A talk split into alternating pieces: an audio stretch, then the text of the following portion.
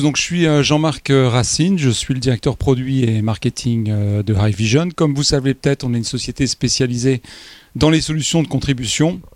Et pour la petite discussion du jour, je suis accompagné de mon collègue canadien, Ghislain. Je te laisse te présenter. Euh, Colette, vice-président gestion de produits basé à Montréal et basé à Montréal, Québec, au Canada. Donc le sujet du jour, de la matrice SDI au labyrinthe IP 2110, SRT, NMOS, NDIS, NDI, REST, SST, RTP, 5G, 5G SA. Euh, on a, je regardais le panneau des, euh, euh, des panels on a le titre le plus long du Satis. et je pense qu'on aurait pu encore en rajouter. Euh, et peut-être euh, demander un, record euh, pour la longueur d'un titre de panel. et d'où vient-on et comment est-ce qu'on en est arrivé là? Et pourquoi est-ce qu'on en est arrivé là? C'est le sujet qu'on voudrait discuter avec vous aujourd'hui. Parce que je pense qu'on a tous connu le, le, SDI, qui est toujours beaucoup utilisé d'ailleurs, le bon câble coaxial avec sa, sa prise euh, BNC. Et finalement, c'était quand même un peu le bon vieux temps. Euh, pour peu qu'on sache organiser des câbles, hein, la vie était pas si mal. Ça marchait. Et puis tout d'un coup euh, est arrivé le IP, sont arrivés tout un tas de protocoles. on a commencé à nous parler de sécurité, on nous a parlé d'interopérabilité, on nous a parlé de virtualisation et de tout un tas d'autres trucs. Et c'est l'innovation. Et parfois l'innovation peut être un petit peu déroutante. Alors, chez iVision, on a des convictions. Hein, on est une société, on fait du high-tech nous-mêmes, on fait des émetteurs mobiles, mais euh, on se dit à quoi ça a servi. On n'est pas sûr que ça ait servi à grand-chose, parce qu'in fine, quand on regarde, en 2011, on perd la finale de rugby euh, contre les Néo-Zélandais chez eux, et puis en 2023, on est éliminé en quart de finale. Donc l'innovation dans l'individuel, je veux bien, mais on n'a toujours pas gagné la Coupe du Monde de rugby, et ça, c'est un problème. Vous êtes d'accord? Eh voilà. Donc, blague à part, euh, pourquoi ces innovations? Quel a été le chemin qu'on a parcouru? Euh, C'est le sujet qu'on va traiter euh, aujourd'hui et je vais laisser Ghislain faire un petit retour en arrière sur ses premiers protocoles et comment tout cela a évolué. Donc, potentiellement, les nouveaux protocoles pourraient aider la France à gagner la Coupe du Monde de, rugby. C'est ce qu'on va bah, voir on l'espère, hein. dans, le futur. Donc, Il y a plusieurs protocoles, je vais en couvrir quelques-uns ici dans la, discussion. Et puis, euh, ça commence par RTP, qui est un protocole IP. Donc, les protocoles qu'on va discuter ici euh, dans la présentation sont tous euh, des protocoles IP. Et puis, c'est ça, certains protocoles doivent être utilisés vraiment à bon escient pour s'assurer d'avoir les, les, résultats souhaités. Donc, le RTP, qu'est-ce que ça veut dire? C'est Real Time Protocol. Euh, c'est vraiment un protocole fait pour euh, envoyer des données, peu importe que ce soit du vidéo, de l'audio ou des données euh, metadata, le plus rapidement possible. Par contre, c'est un protocole qui est un peu plus fragile peut-être, souvent pour envoyer des paquets sur des réseaux de télécommunications qui ne sont pas nécessairement fiables. Donc souvent, le RTP qui existe depuis, on le voit ici, 1986, euh, il a évolué un tout petit peu dans le temps, mais de façon marginale. Le protocole était, euh, était augmenté avec la notion de FEC, Forward Error Correction, euh, pour permettre, dans le cas de vidéo, compressée ou non, de retrouver des paquets qui pourraient être perdus sur des réseaux de communication, pas seulement parce que c'est l'Internet public, mais également parce qu'il pourrait avoir de la congestion sur un switch euh, de, télécommunications et puis surtout s'il y a d'autres trafics également comme la voix par exemple ou des gros fichiers qui peuvent être transférés, ça pourrait affecter potentiellement euh, le débit euh, qui est disponible pour le multimédia. Donc dans cet exemple-ci, le FEC, c'est assez classique comme approche, donc c'est vraiment en utilisant ce qu'on appelle des bits de parité. Euh, même principe que si vous êtes familier avec les disques durs, les, architectures RAID, euh, RAID 0, RAID 1, RAID 5 et tout, c'est un peu le même principe, c'est-à-dire à partir d'un certain euh, nombre de paquets, dépendamment de l'algorithme qui est utilisé, il y a un paquet supplémentaire qui est généré qui contient un peu d'informations sur chacun. Donc, s'il y a une perte de paquet, comme dans l'exemple ici, le paquet numéro 6 est perdu, on est capable de reconstituer ce paquet-ci en utilisant euh, de l'information qui vient des, euh, des, paquets créés avec la parité.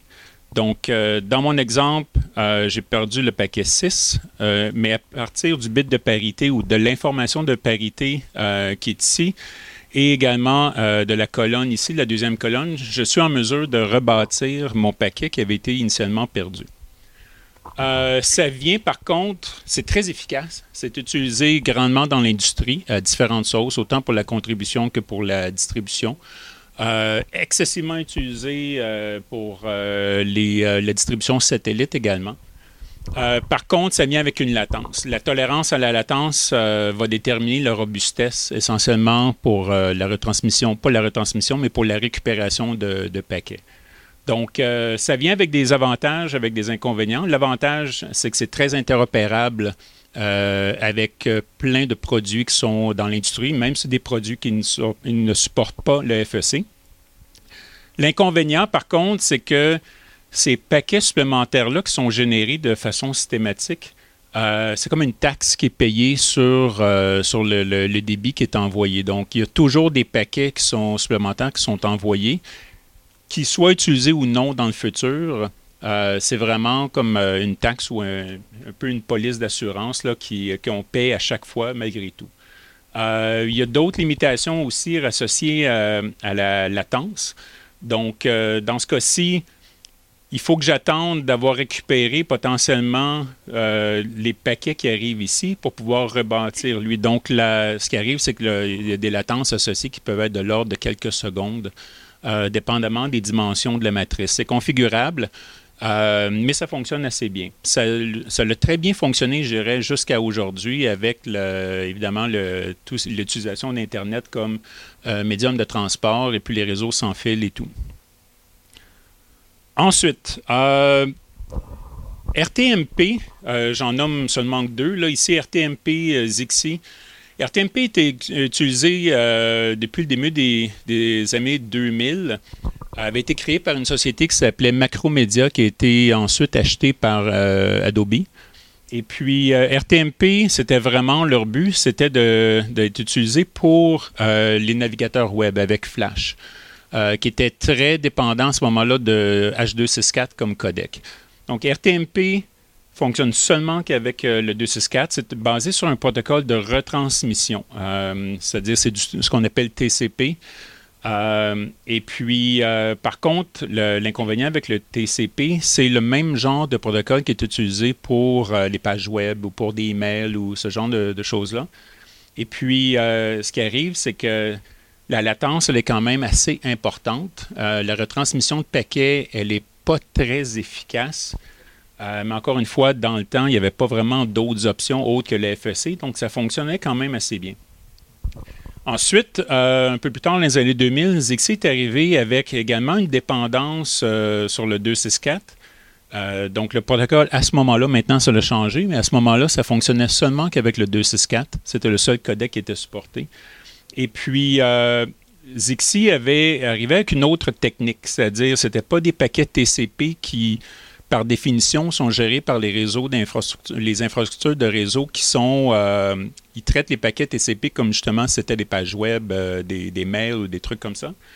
Alors que Zixi était basé sur des paquets, ce qu'on appelle UDP. Euh, UDP, la particularité, c'est très similaire à du RTP d'un point de vue transport, et puis ça permet d'être traité en priorité normalement par les réseaux de télécommunications. Donc, souvent, la voix, entre autres, va être utilisée UDP, RTP. Et puis, Zixi avait, c'est comme si c'était un, peu une saveur un peu propriétaire de RTP. Et puis, euh, donc, ça fonctionnait bien. Par contre, le, modèle, euh, il souvent été rattaché à des licences, des frais, euh, des frais supplémentaires pour la bande passante et tout et tout. Et puis ensuite est arrivé, un peu plus tard, SRT. Donc SRT, on, vient de voir avec Ghislain le, la progression de ces protocoles IP, mais on ne peut pas dire que la vidéo sur IP, c'était vraiment la révolution. Euh, il y a eu deux événements majeurs qui ont fait que c'est devenu vraiment la norme. Euh, le premier, de notre point de vue, c'est SRT. Alors évidemment, on est un petit peu de la partie, puisque SRT, c'est un protocole qui a été inventé par euh, Hikvision. Ce que vous voyez là, c'est une copie, on l'a au bureau à Montréal, on est société franco-canadienne. on a au bureau ce petit bout de coin de table où entre une soirée entre collègues, ils se sont dit, tiens, mais si on faisait un protocole qui permettent de faire de la transmission de paquets de manière sécurisée, de manière fiable sur des réseaux publics. Ça a été SRT qu'Evision invente en 2012. Ensuite, en 2014, on fait les premiers codeurs. Vous en voyez un sur notre stand d'ailleurs, qui sont des codeurs où on rentre en SDI et puis on sort en SRT sur IP. Euh, et ensuite, la grosse décision euh, qui a été prise, euh, dont on ne mesurait pas quand elle est prise l'impact qu'elle allait avoir, en 2017, Vision décide de, rentrer SRT open source. Ce n'est pas une décision facile pour un industriel parce que vous avez une gamme de produits, c'est votre business qui repose sur ce protocole dont vous êtes propriétaire. et il y avait d'autres solutions qui émergeaient, on a parlé de Zixi, il y en avait quelques autres. Et on s'est dit, OK, allez, il y a un problème dans l'industrie, on va faire un open source d'SRT. Et à partir de ce moment-là, le truc a pris comme une euh, traînée de poudre. Tout le monde s'est mis à intégrer euh, SRT. On a reçu un Emmy Award en 2019 euh, pour cette technologie. On a créé la SRT Alliance qui regroupe principalement les industriels, mais aussi des diffuseurs de premier plan qui utilisent SRT. et aujourd'hui, on a 650 membres. C'est devenu un standard de fait depuis bah, tous les industriels, dont pas mal de nos concurrents d'ailleurs. Et c'est le jeu de l'open source, euh, des grands médias, euh, les Jeux olympiques. Euh, tout le monde s'est mis à utiliser SRT parce que ça permet de faire de la transmission fiable, sécurisée sur les réseaux ouverts. Et Gislain, je te laisse nous expliquer comment ça marche. Oui, exactement. Et puis, euh, juste aussi mentionner que la, à la base, SRT était surtout utilisé pour de la contribution, mais depuis, euh, depuis le fait que c'est devenu open source, c'est maintenant utilisé beaucoup aussi pour tout ce qui est cloud. C'est-à-dire, on le voit avec euh, AWS, Google, YouTube récemment ont annoncé le support de SRT pour la capture, l'ingest dans le cloud, dans leur CDN pour contribuer à YouTube directement en live. Euh, c'est en bêta présentement chez eux, c'est sur le point de, sortir. Et puis Nvidia pour tout ce qui est également euh, réseautique euh, et puis l'accélération, c'est quelque chose qui sont en train de supporter dans leur plateforme également. Si on ouvre le capot, qu'est-ce que c'est SRT? Donc voici un exemple un peu du principe général. À gauche, j'ai une source 1080p. Et puis au centre, j'ai la même source que j'ai euh, encodée et transmise sur un réseau de télécommunications en RTP sans euh, correction d'erreur. Et puis, le réseau est soumis euh, avec, avec un outil pour générer des pertes de paquets de façon aléatoire à 2% Donc, j'ai un flux qui est à 5 mégabits. j'ai une latence bout en bout de 160 millisecondes. Et puis, euh, j'ai un, euh, flux euh, avec une perte de paquets de 2% Donc, ce qu'on voit ici, c'est que avec seulement 2% OK, c'est vraiment pas beaucoup, mais 2% de perte de paquets, l'image, n'est pas du tout utilisable pour aller en onde. Que ce soit pour de la vidéo interactive ou pour la, vidéo plus broadcast, là, point multipoint, pour de l'IPTV, euh, avec 2% et même encore, on pourrait descendre même à 1% c'est pas du tout, du tout, euh, et ça, je, vous épargne de l'audio. L'audio serait pas du tout, euh, l'audio peut-être est même perdu avant, l'humain étant plus susceptible de, et plus sensible à des pertes de paquets audio qu'à des pertes vidéo. Par contre, SRT, ce que ça fait, c'est que ça permet de retransmettre les paquets. J'ai une autre, une autre animation un peu plus tard ça retransmet les paquets, mais juste avec un tout petit peu plus de latence. Donc, dans ce cas-ci, avec 100 millisecondes supplémentaires de latence, euh, je suis capable de récupérer essentiellement tous les paquets euh, ici. Euh, donc, encore une fois, la morale de l'histoire, c'est qu'avec un petit prix à payer qui est un tout petit peu plus de latence, vous avez la possibilité de récupérer tous les paquets qui sont envoyés sur le réseau. Euh, donc, l'autre truc aussi qu'on essaie de démontrer ici, c'est que, euh, contrairement à d'autres protocoles qui existent dans le, marché, euh, c'est agnostique du codec. Donc, dans l'exemple ici, c'est 264. Dans un autre exemple ici, j'ai HEVC. Il y a des gens qui l'utilisent avec du JPEG 2000, JPEG XS, ça peut être du MPEG 2, ça peut être tout. Ça peut être même de, de l'intercom audio. Euh, il y a beaucoup de stations de radio, entre autres, qui utilisent le protocole SRT pour des, canaux audio seulement. Donc, c'est très flexible. Encore une fois, ça répond à un besoin du marché. Donc, euh, si on regarde un peu plus avec une loupe, qu'est-ce qui se passe dans deux produits qui supportent le protocole SRT. Donc, comme Jean-Marc le mentionnait, encodeur-décodeur, mais ça peut être un transmetteur, ça peut être un, relais qui est utilisé pour convertir des signaux qui ne sont pas SRT en signaux SRT. C'est basé sur ce qu'on appelle une, technique euh, qui est assez, euh, qui, date quand même de quelques décennies, qui s'appelle euh, ARQ pour Automatic Repeat Request, qui est une technique qui peut être utilisée à toutes les sauces pour la retransmission de paquets. Et puis, dans mon exemple ici, ce que j'ai, c'est que j'ai un encodeur qui envoie des paquets qui sont numérotés essentiellement. C'est des paquets UDP, mais SRT, ce que c'est, c'est comme une enveloppe qui vient euh, rajouter euh, de l'information de, timing euh, avec la notion d'une séquence de paquets pour permettre ensuite à un récepteur de savoir quel paquet a été perdu et quelle séquence de paquets a été perdu. Donc, dans mon exemple ici, c'est vraiment des paquets qui sont gardés en cache. Donc, ils ont été transmis, mais l'encodeur en garde une copie localement au cas où il y aurait des paquets de perdus et puis il doit les retransmettre. Le décodeur ici, le récepteur, ensuite un buffer de réception qui est normalement configurable, dépendamment des besoins euh, de robustesse associés à l'application au cas d'usage. Dans l'exemple que j'ai ici, les paquets 2, 5 et 6 ont été perdus, 8 et 9 sont en transit. Avant la fenêtre, euh, avant que la fenêtre d'opportunité de recevoir ces paquets-là, parce que si c'est du vidéo, évidemment, il doit sortir à 50 euh, frames par seconde ou 25 frames par seconde.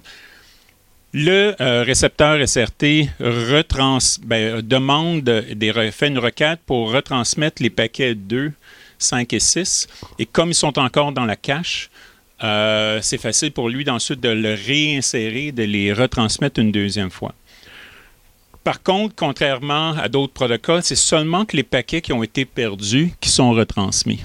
Contrairement à des, euh, par exemple, à du FEC, où avec chaque paquet, il y, a, comme un paquet supplémentaire, pas à chaque paquet, mais à chaque 6 ou 7 paquets, il y a un paquet supplémentaire qui est généré dans le FEC euh, comme paquet de parité. Euh, il n'y a pas vraiment de taxe à payer. Euh, simplement, le fait, la taxe à payer, c'est les paquets qui sont perdus. Donc, sur un réseau qui n'a pas de perte de paquets du tout, du tout, il n'y a pas ce qu'on appelle de overhead ou de je cherche le mot peut-être français, d'overhead euh, qui est euh, régénéré sur le réseau. Par contre, euh, évidemment, un réseau qui a peut-être 2% comme l'exemple précédent, de perte de paquets, ben, il faut quand même garder une provision de 2% sur la bande passante parce que c'est le 2% de perte de paquets qui va être retransmis qui gère ce, surplus-là. Donc, c'est la beauté, c'est que c'est du la, retransmission de paquets qui est sur demande et si nécessaire. Et puis, comme c'est configurable, mais essentiellement, ça permet de, pour des applications où la latence, euh, elle est plus rigide et doit vraiment être euh, gardée au minimum, 500 millisecondes, 300 millisecondes. Bien évidemment, à ce moment-là, euh, la tolérance pour les pertes de paquets, la fenêtre pour être capable de retransmettre ces paquets-là, elle reste un peu plus petite. Donc, évidemment, plus la fenêtre est grande, plus la tolérance pour la perte de paquets et retransmettre les paquets une deuxième fois et potentiellement même une troisième fois si ce même paquet-là retransmis pour être perdu à nouveau. Euh, plus la fenêtre est grande, plus la robustesse elle est, euh, forte pour la, solidité du flux, euh, du flux vidéo. Mais c'est pas seulement que ça, le SRT, c'est j'ai couvert la protection des, paquets qui étaient perdus avec la retransmission, une retransmission qui est efficace et, euh, sur demande. Mais c'est également euh, un des, caractéristiques, une des caractéristiques, c'est la, basse latence. Parce que la basse latence, pour des applications, encore une fois, c'est pour un besoin souvent de contribution, d'interaction avec des intercoms, des retours vidéo et tout. Euh, donc, la, basse latence, la faible latence associée au protocole SRT, étant donné que c'est configurable, et euh, c'est vraiment quelque chose d'assez unique. Un autre truc qui a été développé, été rajouté au fil des années, c'est la compatibilité avec les, pare-feux. Donc, la, compatibilité, c'est surtout de ne pas avoir systématiquement à, faire intervenir le département de services informatiques dans l'équation au moment d'un déploiement. Euh, c'est euh, assez souvent problématique, les événements, surtout pour des nouvelles, euh, des, breaking news, bon, ben, l'endroit où les nouvelles se passent n'est pas nécessairement toujours prévisible d'avance. Donc, les gens doivent être capables de, réagir assez rapidement et tout. Et puis, le fait que ça soit compatible avec les, les pare-feux, ça l'évite d'avoir à faire intervenir l'équipe de DSI locale. Donc, c'est vraiment quelque chose qui est très, très, très utilisé. Euh, la sécurité qui reste toujours importante, euh, Jean-Marc en a mentionné dès l'entrée de jeu, la sécurité, surtout avec les protocoles IP. Les gens ont certaines craintes, certaines réticences à utiliser le, IP par rapport au SDI, euh, étant donné qu'IP pourrait potentiellement être associé à, des faiblesses de sécurité, des vulnérabilités. Donc, le protocole, non seulement le flux et et sécurisé avec euh, de l'encryption AES, mais également même les entêtes de chacun des paquets pour s'assurer que c'est vraiment le paquet qui vient de l'équipement original et non euh, ce qu'on appelle un man in the middle. Et puis, euh, j'ai mentionné le fait que ça soit open source. Des cas d'usage, il y en a vraiment beaucoup, mais il y en a vraiment peut-être deux ou trois qui, qui, sont, qui se démarquent des autres. C'est une, alternative au satellite. La latence du satellite étant souvent associée à environ 3 secondes, euh, les gens l'utilisent, les liens euh, d'Internet public, euh, pour finalement prendre exactement le même signal qu'ils envoyaient sur satellite, mais avec une faible latence, souvent en, bas d'une seconde. tout ce qui est publication pour les réseaux sociaux, normalement, historiquement fait avec RTMP, de plus en plus, on voit du SRT être adopté dans l'industrie. Euh, donc, ça, c'est donc RTRP non seulement pour la distribution euh, pour chacun des clients, mais également pour la contribution. Et puis, euh, ce qu'on voit aussi évidemment de plus en plus, ben, c'est rajouter le, cloud dans l'équation pour les déploiements, pour utiliser le cloud soit pour de la, gestion ou pour être capable de relayer un flux vidéo, pour faire de la distribution point multipoint, pour faire de la production dans le cloud. Euh, on voit aussi beaucoup de, solutions, de plus en plus, je dirais, de solutions qui sont de cloud à cloud. Euh, donc, ça prend évidemment des protocoles qui sont assez robustes, faible latence pour permettre euh, justement cet échange de données-là de façon sécure et robuste entre les différents fournisseurs de services cloud. Donc, grosse innovation hein, qui, a, vraiment démocratisé l'envoi de la vidéo sur IP. je regarde l'heure, il est 25 pour qu'on à temps. Euh, et ensuite, il y a une deuxième grosse invention de notre point de vue, euh, qui est le bonding cellulaire. Alors encore une fois, on est un peu euh, partie prenante puisqu'on a inventé une solution de bonding cellulaire. Celle-là, on sait à quoi elle sert, parce que pour ceux qui s'en souviennent, en 1982, quelqu'un se souvient de l'histoire de Latché ou pas? Ah. 1982, François Mitterrand, président de la République, euh, décide de faire une intervention, je crois que c'était pour le, Nouvel An ou un truc du genre, euh, depuis sa résidence dans les Landes, à Latché. Euh, et pour faire cette retransmission télé, on fait venir une grue d'une quinzaine de mètres. en haut de la grue, on essaye de mettre un émetteur point à point pour qu'on puisse acheminer la télévision. la grue a eu du mal à arriver, les routes étaient trop petites, on a dû couper des arbres, elle est arrivée en retard. son intervention n'a pas eu lieu. Euh, ça a d'ailleurs fait un gros scandale euh, à, l'époque. Il y a une petite vidéo sur YouTube très rigolote euh, sur le sujet. et on s'est dit, bon, il faut peut-être trouver des solutions. Alors évidemment, on imagine mal aujourd'hui Emmanuel Macron faisant une intervention depuis sa maison au Touquet, faire venir une grue sur la plage du Touquet, mettre un émetteur en haut, etc., etc. Donc on a eu cet épisode-là. et puis est arrivé le bonding beaucoup plus tard parce qu'on s'appuie sur les réseaux cellulaires. mais en 2010, AviWest, que beaucoup d'entre vous vous euh, connaissent, société euh, basée à Rennes, invente euh, le bonding cellulaire où on envoie la vidéo par une liaison mobile. Après, la technologie s'est développée. On a fait de la 4G, on a fait de la QoS, la série Pro qu'on commercialise encore aujourd'hui. On a été remercié par un Emmy Award en 2019 pour l'ensemble de cette technologie. Et puis ensuite, on a fait de la 4K UHD au début des années 2020. Et très récemment, cette année, on vient d'annoncer le Pro 4 euh, en ultra low latency. Donc on est capable de faire de la contribution cellulaire depuis la sortie de la caméra jusqu'à votre studio avec euh, jusqu'à 8 euh, modems 4G, 5G en moins de 80 millisecondes. Voilà, donc on est en train de, remplacer petit à petit les, les, solutions RF et c'est des choses qui sont véritablement innovantes, très appréciées par nos clients. Donc on en vient maintenant à qu'est-ce que cette technologie qui repose sur un protocole aussi, qui s'appelle cette fois-ci SST. Donc, merci Jean-Marc. Le protocole SST euh, a beaucoup de similarités avec le, SRT dans le sens que c'est basé sur la retransmission de paquets et c'est sécurisé. Euh, il y a également d'autres euh, d'autres caractéristiques. Donc, avec le SST, il y a le, bonding qui est fait, c'est-à-dire l'agrégation de différents types de réseaux, que ce soit plusieurs réseaux cellulaires, des réseaux Wi-Fi et cellulaires, des réseaux branchés également, comme l'Internet public tout ça est combiné ensemble et puis le, protocole gère la gestion et l'équilibrage, je dirais, la balance des, données euh, sur le réseau euh, qui a le plus de bandes passantes disponibles. Donc, euh, c'est possible. D'un point de vue point à point, c'est considéré comme étant vraiment un seul lien mais le lien est la somme de la bande passante disponible de chacun des réseaux de, communication. Et puis, euh, c'est vraiment le protocole qui gère euh, la gestion des, paquets. Si, dans un cas d'un cellulaire, évidemment, euh, il faut que ça soit très dynamique, étant donné que les conditions peuvent changer, conditions atmosphériques, la densité de population dans un même coin. Euh, et puis, ce qui va arriver, c'est que, évidemment, la bande passante, comme elle change, ben, il faut que l'algorithme soit en mesure de prendre des décisions très rapides pour euh, assigner les paquets au réseau euh, la disponibilité. Donc, euh, non seulement ça permet d'avoir des flux dans, certains exemples jusqu'à 4K à très haut débit si la bande passante est disponible, mais ça, permet également de prendre des décisions rapidement si, la, par exemple, il y avait un des réseaux qui flanchait complètement.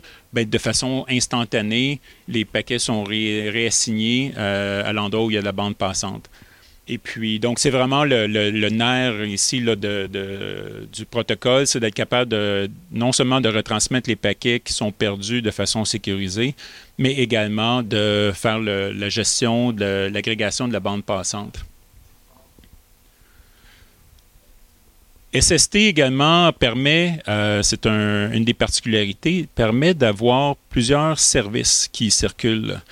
Euh, donc, euh, j'ai des exemples ici où c'est le live vidéo, évidemment, mais non seulement ça, mais certains saveurs d'équipement peuvent avoir également la, possibilité d'enregistrer des fichiers locaux et puis de faire la transmission de fichiers en édition du flux live vidéo. Mais également aussi si quelqu'un veut avoir l'Internet, l'accès Internet à partir de son laptop euh, pour avoir accès à ses mails, ces trucs comme ça, bon, ben, le, SST peut être utilisé comme extension de la connectivité Internet.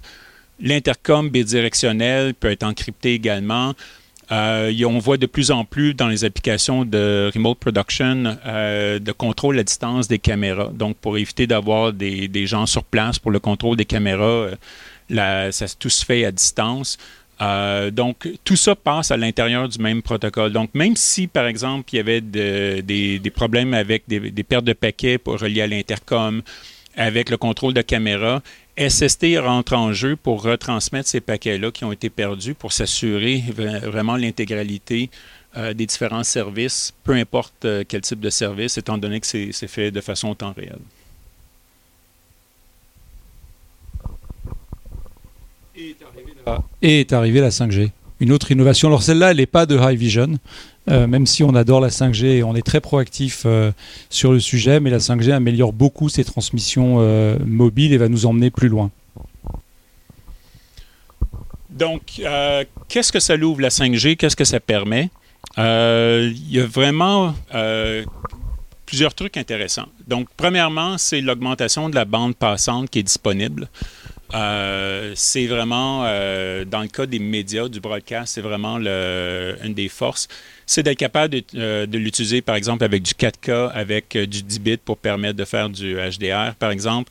Donc, des trucs qui étaient peut-être un peu plus difficiles à faire avec la 4G LTE, maintenant avec 5G, ça devient, ça devient possible.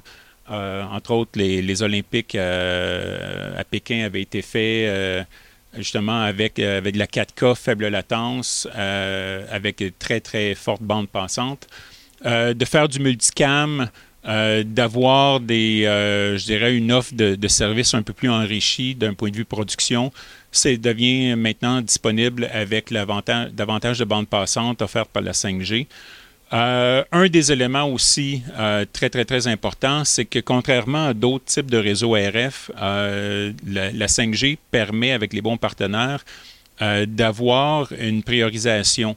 Donc, certains, certaines gammes de fréquences, surtout avec des réseaux, par exemple 5G privés, entre autres, permet de découper avec du slicing le spec pour être capable d'avoir euh, une, voie prioritaire essentiellement sur le réseau de télécommunications, qui n'était pas possible avec euh, d'autres plateformes. Donc ça, c'est vraiment pour des applications live, broadcast, professionnelles, avec des événements vraiment euh, très importants. C'est quelque chose qui permet, cette, qualité de service-là permet de se différencier par rapport à, des applications qui, où finalement c'est de la, de la 5G publique ou du 4G public. Euh, la faible latence euh, qui est inhérente au 5G permet également euh, d'avoir des, applications beaucoup plus interactives. J'ai parlé de la slide précédente de contrôle à distance de caméra, c'est possible. La synchronisation également, c'est possible maintenant avec la 5G, qui n'était pas vraiment le cas avant. Bon, maintenant, euh, on a couvert quelques protocoles. Euh, il y a vraiment beaucoup de. Il y a une, soupe de, de, de, codecs de MPEG 2, 264. Je mentionnais JPEG. Euh, ils ont tous certaines caractéristiques. probablement juste la partie codec mériterait sa propre présentation. Beaucoup de protocoles. je mentionnais RTMP, Zixi. Demain, certain, il y a RISC qui existe dans l'industrie, qui a été créé il y a quelques années. il y a également NDI et 2110. Qu'est-ce qu'on fait avec tout ça? Il y a chaque protocole, les codecs, a euh, ses forces et faiblesses, certaines caractéristiques, mais c'est vraiment le cas d'usage qui va dicter euh, les, les guides essentiellement pour savoir qu'est-ce qu'on fait, quand est-ce qu'on prend une décision, parce que sinon, c'est comme un labyrinthe. Puis malheureusement, souvent, c'est que les gens s'en rendent compte un peu trop tard que ce n'était pas la bonne combinaison de protocoles avec le codec pour le bon cas d'usage. Donc, euh, on a fait des cas de figure un peu ici, euh, avec une échelle où euh, on a une échelle de latence, de qualité d'un point de vue compression également, de type de réseau, de portabilité pour certaines applications et protocoles. et puis, comment est-ce qu'on mappe les, différents cas d'usage parmi tout ça?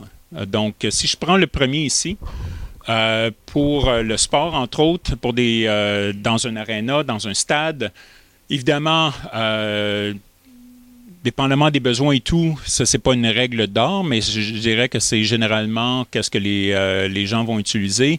Ils vont utiliser soit du non compressé s'ils peuvent se le permettre, ou sinon euh, de la très faible compression, pas trop agressive comme du XS.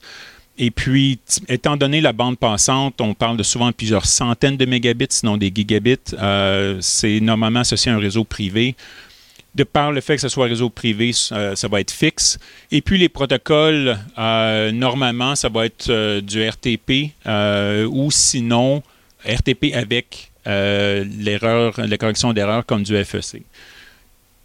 Étant donné la faible compression, on parle de très très faible latence. Donc, c'est vraiment une combinaison pour le sport, ce qu'on appelle le Tier 1. Pour le programme principal, pour le sport, c'est la combinaison qui va être utilisée. Maintenant, il existe également une facette du sport où on a besoin d'avoir la, mobilité, c'est-à-dire le, Tour de France, on peut être un exemple.